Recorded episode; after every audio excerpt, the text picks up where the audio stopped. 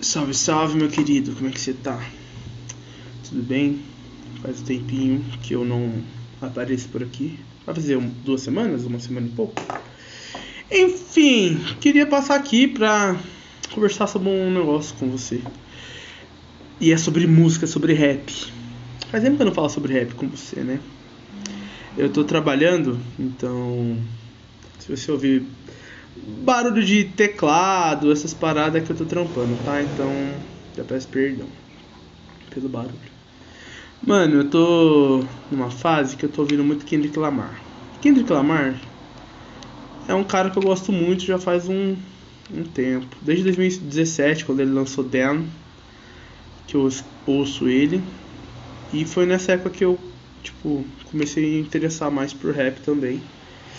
Tipo, eu sempre fui meio autodidata nas coisas que eu gostei, assim, eu acho. Porque a minha família é uma família cristã, de berço. Eu nasci em igreja cristã. Então sempre teve aquele negócio, ah, não pode ouvir música do mundo, né? Como se música fosse separada, a música cristã fosse separada do mundo. Mas eu não, eu não acredito nisso mais. E, então eu fiquei muito tempo sem ouvir música é, música sem ser músicas cristãs, tá ligado? Estranho, né? Enfim. Então, lá em 2016, 2017 comecei a ouvir mais. Mas primeiro eu comecei a ouvir Slipknot, System of a Down, Charlie Brown Jr., é, como fala? Aquele outro, aquela banda Red Hot Chili Peppers. Porque eu comecei a andar de skate com meus amigos tal, e eles me apresentaram as músicas e eu gostei pra caramba, tá ligado? E, então isso foi em 2003, 2010, 11 até 2013 mais ou menos assim. Então eu curtia bastante é, outras bandas assim e minha mãe nem sabia que eu ouvia é, essas paradas, tá ligado? Enfim. Aí eu comecei a ouvir 2017, comecei a ouvir Kendrick Lamar e comecei a ouvir o nosso querido Tyler the Creator um dos caras que eu mais gosto, tem tatuagem e tal. E eu comecei a ouvir, eu ouvi muito Dan, muito, muito, muito, muito Flower Boy, assim. Tinha dia que eu ouvia cinco vezes Flower Boy. Juro, e não tô brincando. E. E tipo, nossa, muito bom. Ô mãe, abre a porta aqui pra Frida. A Frida tá aqui no. Eu fechei por causa do feijão. Hã? Fechei por causa do feijão. É. Entra, amor. Fecha aí pra mim. É, aí, mano, qual que foi? Minha mãe chegou aqui, tava no mercado. Aí qual que foi, mano? É, enfim, foi isso. Aí eu comecei a ouvir e tal, ouvi muito. Daí eu comecei a gostar muito de Kendrick Lamar e eu fui procurar outros trabalhos deles, né? E teve a Butterfly, teve Good Kid, Mad City. Acho que a mãe tá ouvindo rádio, então. Desculpa aí se vou vazar pra você, tá? E eu tô com o Spotify aqui aberto, teve. Tá. Enfim. No começo eu não gostava tanto assim de To Pimp a Butterfly, gostava mais de Good Kid Mad City e o Dan. Só que nos últimos, no último ano eu ouvi muito To Pimp a Butterfly. E teve a música Alright, que é a minha música favorita da vida, provavelmente. Junto com Nights, do Freak Ocean. E. Putz, tem tanta música boa do Tyler que eu até esqueço. Mas Perfect, a versão do YouTube, que no Cherry Bomb é diferente. A Perfect com a Kaliushis é uma das minhas favoritas do Tyler da vida também. É... E. E o meu top 3 sempre teve top 5 assim, teve Kendrick Lamar, é, Tyler, Frank, é... Kanye e Mac Miller, eu acho, ou Daniel Caesar. Teve, teve muita gente aí, tipo, dos gringos, tá ligado? E. Só que no último ano, nos últimos meses, eu tenho ouvido muito Kendrick Lamar desde que ele lançou Mr. Mor Mr. Eu não sei falar Mr. Mr. Moral e Big Steppers, Big Steppers, né? Mr. Moral e Big Steppers. E eu tenho gostado muito, assim, tipo. Muito mais do que eu gostava do Kendrick Lamar, tá ligado? Só que o. o interessante é que o meu álbum favorito, que eu tinha julgado como o meu álbum favorito da vida, é Flower Boy, do Tyler. Eu nem acho que é o melhor do Tyler, eu acho que o melhor do Tyler é Igor. Porém, o Flower Boy é meu favorito, porque por todo o contexto, eu começar a curtir o Tyler por causa dele, por ele me abrir uma visão pro mundo da moda, etc. Então ele é muito importante para mim, o Flower Boy. Eu gosto muito do Flower Boy. É meu... E a capa, para mim, acho que é a capa mais zica da história é a do Flower Boy. A do Flower Boy e do Isus, para mim, são as duas capas mais legais. E também do Pimp Butterfly, que eu acho a capa muito bonita, preto e branco do jeito que eu gosto. Tal. Só que eu tava analisando e eu acho que o Kendrick Lamar é... Kendrick Lamar virou o meu top 1 de artistas favoritos, assim. Sabia? Tá, acho que é o top, o top 1 é muito disputado entre Kanye, agora deu uma diminuída por todas as merdas que ele falou. Não, acho que não tem como desvincular o artista do, da pessoa que ele é em certo ponto. Eu tento fazer isso para não me entristecer mais. Mas Kendrick, Tyler e Kanye pra mim, tá ligado? O top 3 assim de pessoas mais que mais gosto assim do rap, vamos dizer. E o Chupin Bear Butterfly entra no meu top 3 de álbuns favoritos da vida, se não top 1, mano. Tá ligado? E eu tô escutando muito, agora eu tô ouvindo ele, tô trampando aqui ouvindo. E, e eu tô bem. Como fala? Bem, bem balançado entre esses esses rolês, tá ligado? Porque eu gosto muito do Kendrick. Pra mim, ele é o maior rapper da história. Porque eu acho que, tipo assim, rapper, ele é mais rapper que o Kanye e o Tyler. Eu acho que o Tyler, ele transita em outros gêneros e o Kanye também, um pouco no pop, etc. Porque o Kanye, acho que ele, ele se destaca bastante na... Como posso dizer? Ah, no rolê dele em relação a. Como fala? A produção, tá ligado? Acho que o Kanye, como rapper, ele não é tão bom assim, vamos dizer. Mas como produtor e tudo que engloba a produção de, das músicas, eu acho que ele é muito bom, tá ligado? Aí que ele vira top 1, top 2, saca? Não sei se você consegue me entender. Mas acho que não é tão difícil de me entender assim no que eu tô querendo dizer. Tá ligado? Então, o Kanye, meu querido Kanye, eu acho que ele é top 2 ali de rappers, tá no top 3. Enfim, tudo que ele fez por rap, etc. Só que o, o eu tô, tô, tô, tendo muito mais afeição agora com o nosso querido Kendrick Lamar. E eu acho que ele tá aí no meu top 1 de rappers que eu tenho mais gostado de ouvir e tudo que ele representa, tá ligado? E To Prepare Butterfly. Mano, é que tipo assim, eu tava assistindo um filme esses dias. É, do. Como chama aquele menino, mano? Que fez Anjos da Lei com Shane Tatum. O gordinho, loirinho, branquinho.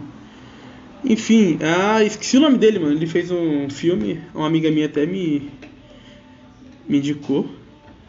E, mano, ele fala que ele ele começa um romance com a menina preta e o pai da menina, que é o Ed Murphy, vamos dizer assim, é, fica sacaneando ele porque ele é branco tal. É, e depois chega um momento do. E ele tem um podcast também, mano.